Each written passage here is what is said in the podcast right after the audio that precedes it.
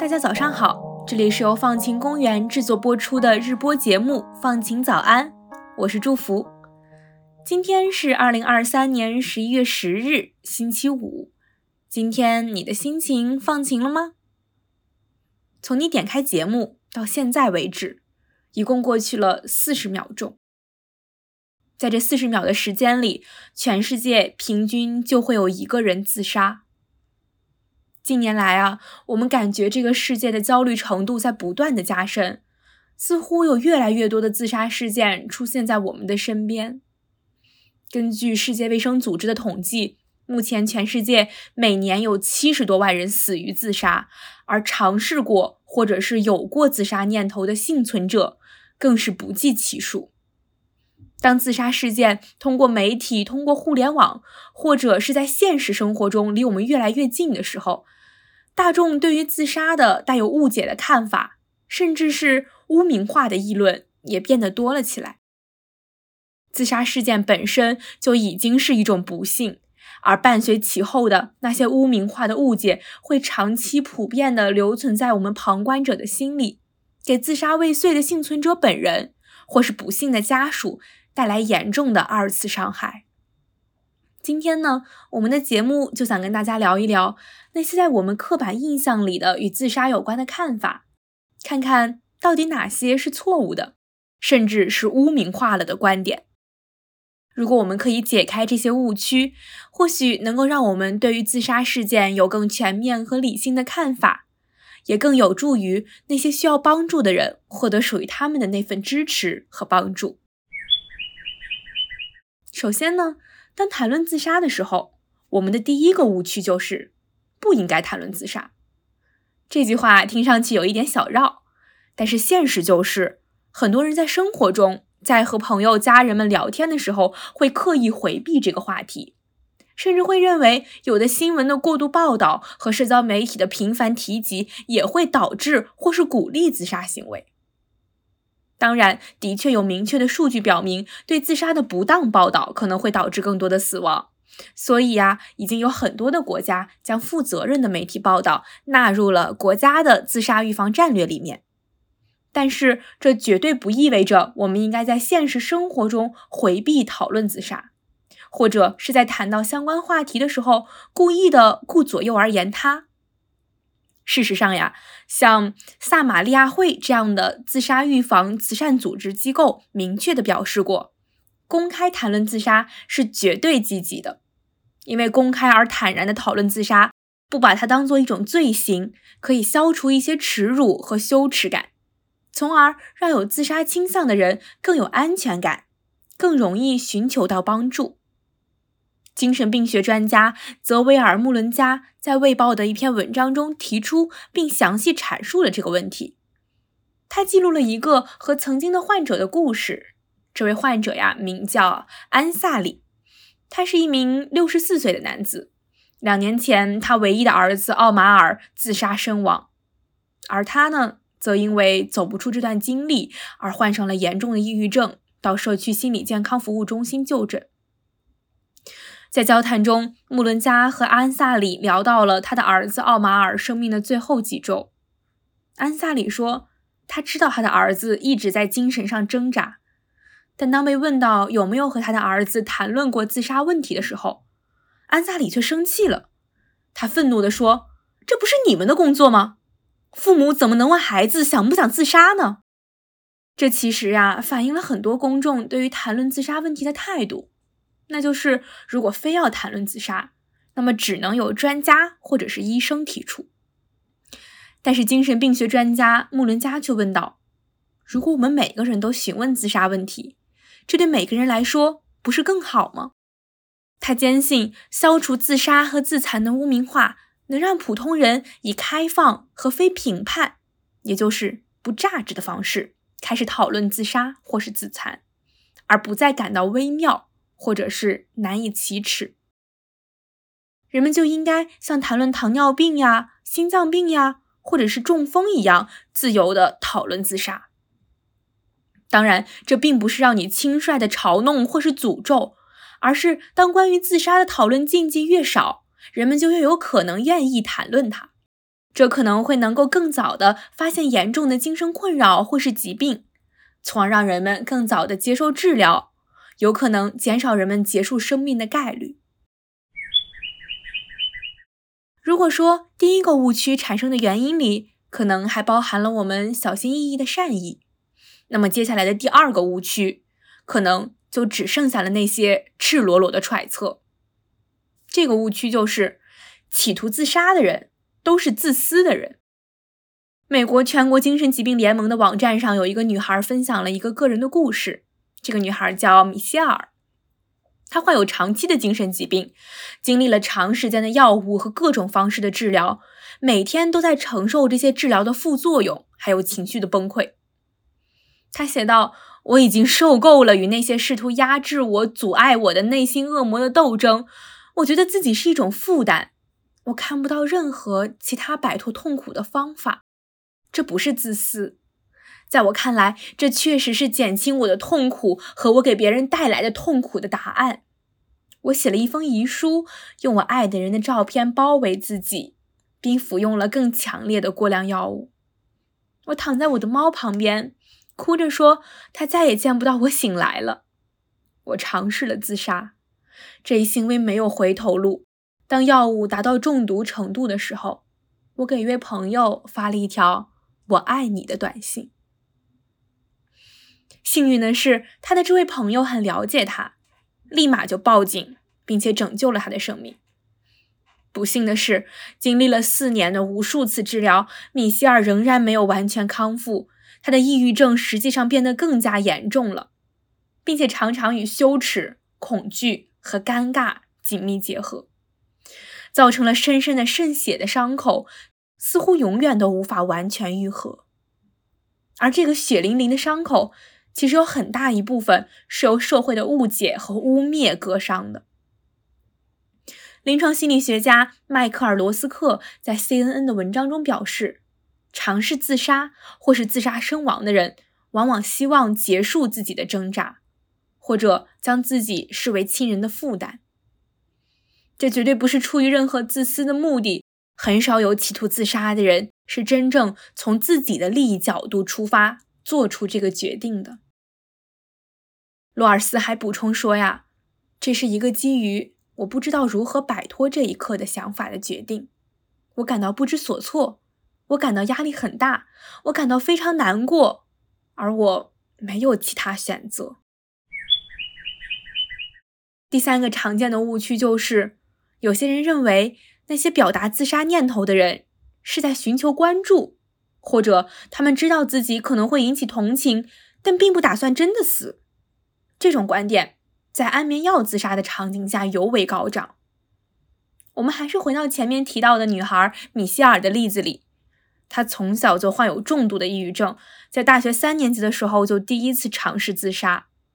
但她说，她是为了寻求帮助，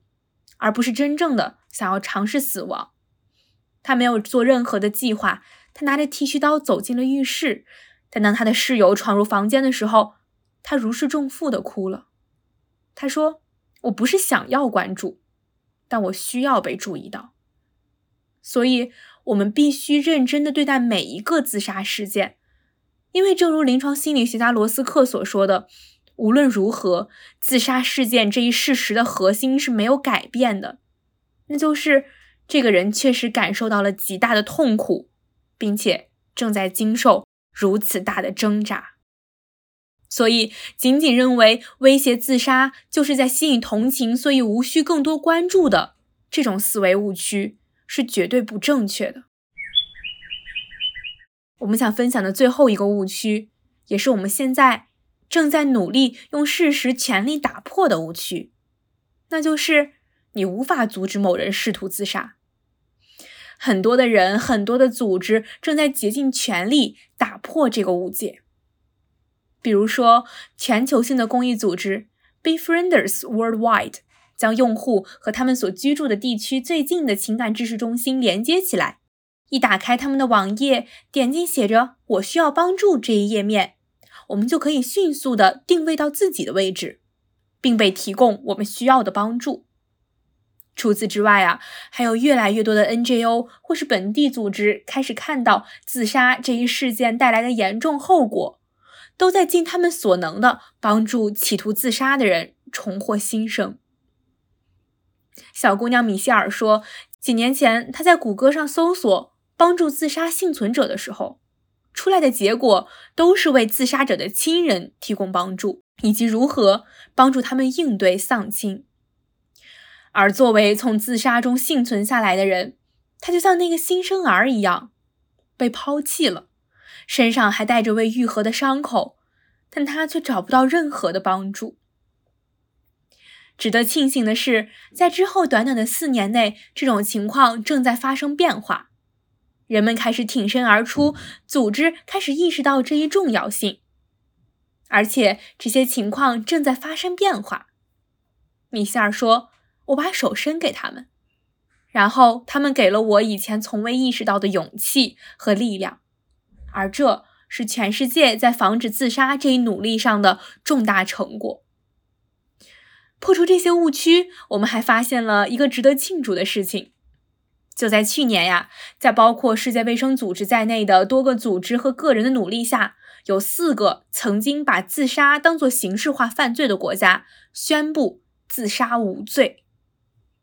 当这些曾经极端对待自杀行为的国家都开始放下偏见、解开误解，我们又有什么理由揣着那些污名化的错误观点站在一旁冷眼旁观呢？实际上呀，自杀是消极情绪的一个极端化体现。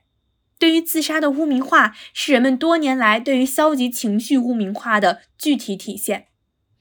当我们去指指点点已经发生的自杀行为时，其实表现出来的。是我们对于消极情绪的排斥，甚至是指责。当我们放下了对他人消极的审视、评判的眼光的时候，我们会发现，这同样也是在和我们自己的消极负面的一面握手言和。最后，我们也在 show notes 里附上了详细的香港生命求助热线，以及由往后余生公众号组织整理的大陆心理干预热线的查找链接。我们衷心的祝愿大家都能拥有放晴的一天。上面这个关于破除自杀误区的故事来自我自己的分享。接下来就是今天的改变自己的一百件小事环节。在这个环节里面呢，我们来为大家在生活中遇到的具体问题寻找解法。今天分享的内容来自我们团队的王一文。你会不会有一种想法，想要做点什么，改变现状，或是提升自己？但是呢，又没有动力下定决心现在就去做，或者不知道如何开始改变？如果是这样，那就巧了，我最近呀发现了一个人生重启计划。这个计划呢，说不定就能给你带来一些帮助或是启发。我们总会听到一个说法呀，那就是。人生如戏，如果这个戏不是电影，而是一个游戏呢？把这个人生重启计划当成玩一个游戏，游戏中的主角会需要完成游戏给予的不同类型的任务，获得相应的奖励，然后不断升级，然后变得更加厉害。人生重启计划也是一样的原理，把我们自己看成游戏主角。原理是每天完成不同的长期任务和短期任务，再给予自己随机掉落的奖励。日复一日呀，最后我们就能达成自己的目标。这个计划的具体内容包括明确计划的终极目标，比如说减肥十斤。我们为了实现它呢，就要做主线任务、支线任务，还有日常任务和副本任务。其中呀，主线任务应该是我们在现阶段最想做，也是必须要做的事情，可以理解为重要且紧急的任务。例如，我们要做帕梅拉来减十斤，而支线任务就是跟终极目标相关的，但没有主线任务那么迫切的任务，属于是重要但不紧急的任务。比如说，看不同的人分享的减肥技巧。那么日常任务呢，就是紧急不重要任务，也就是我们短期内需要完成但并不是那么困难的任务，比如说每天做十分钟的帕梅拉。最后呢，就是副本任务，也就是既不重要也不紧急，甚至可以是我们安排的那些自己完成某个任务后随机掉落的奖励，比如买一件自己近期很想买但没有去买的衣服，或者是吃一家很想吃的餐厅。制定好具体的任务后。我们对于如何实现自己的目标会更加的清晰，看着自己一步步的跟随计划接近目标，也会让我们体验到游戏里主角的那种爽感。而偶尔掉落的奖励副本，则是对我们完成了任务的鼓励，也能够帮助我们自己更有动力的继续完成任务。当然啦，提出这个人生重启计划的关键点，并不是要让大家完全摒弃自己曾经不满意的人生。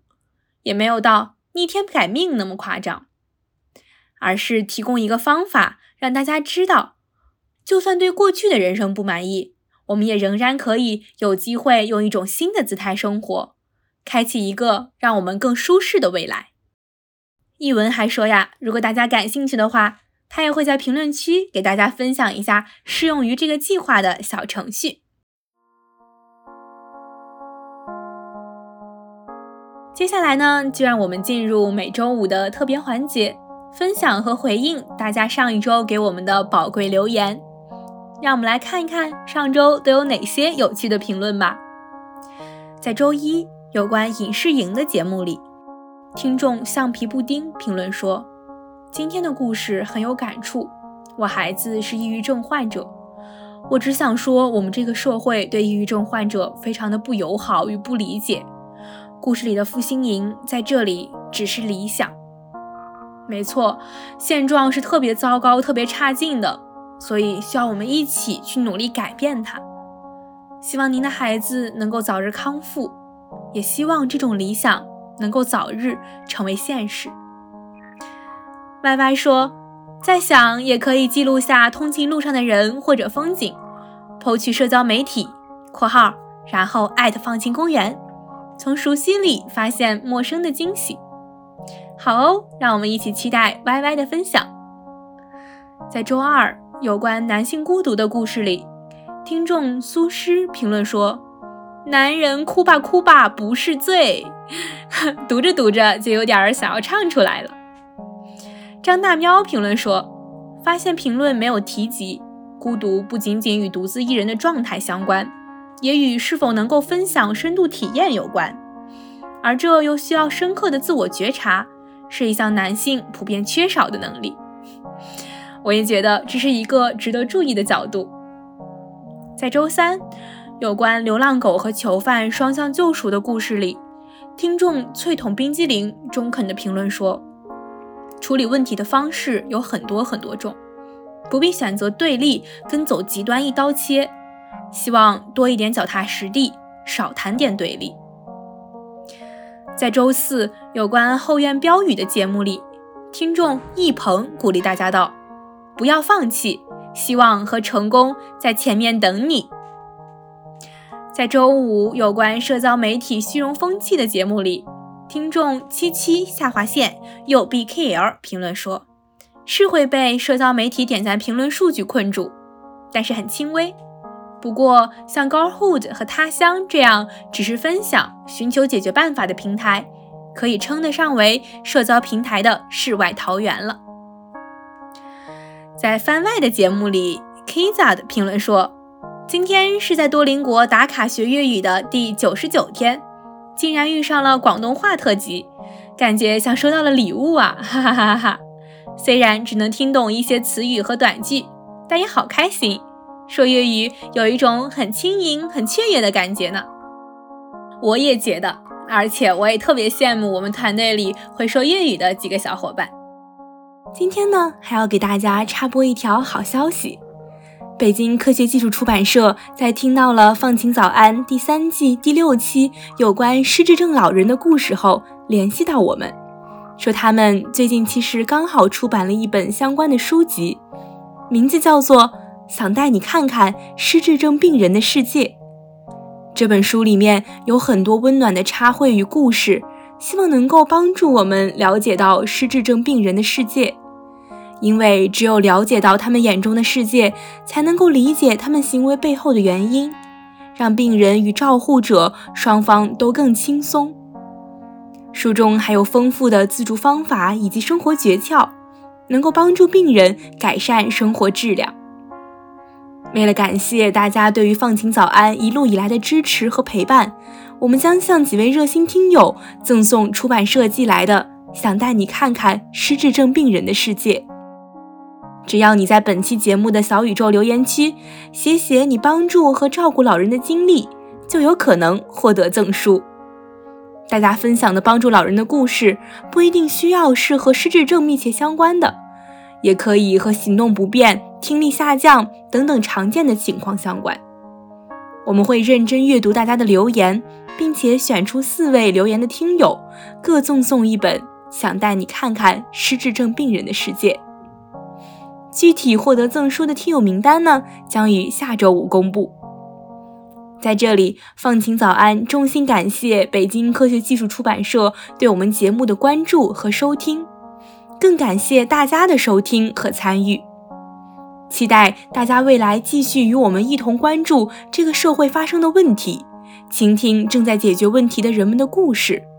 并能够或多或少的得到一些启发，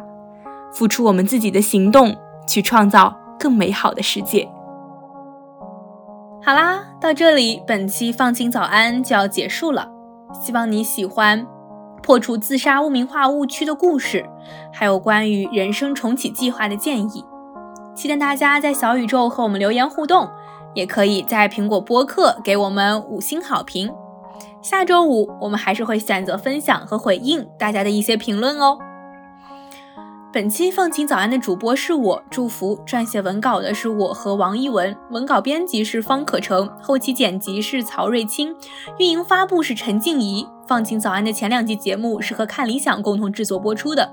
我们的片头和封面都是由看理想制作的，再次表示感谢。同时也要感谢生动活泼的徐涛和梦一为我们的第三季节目提供指导。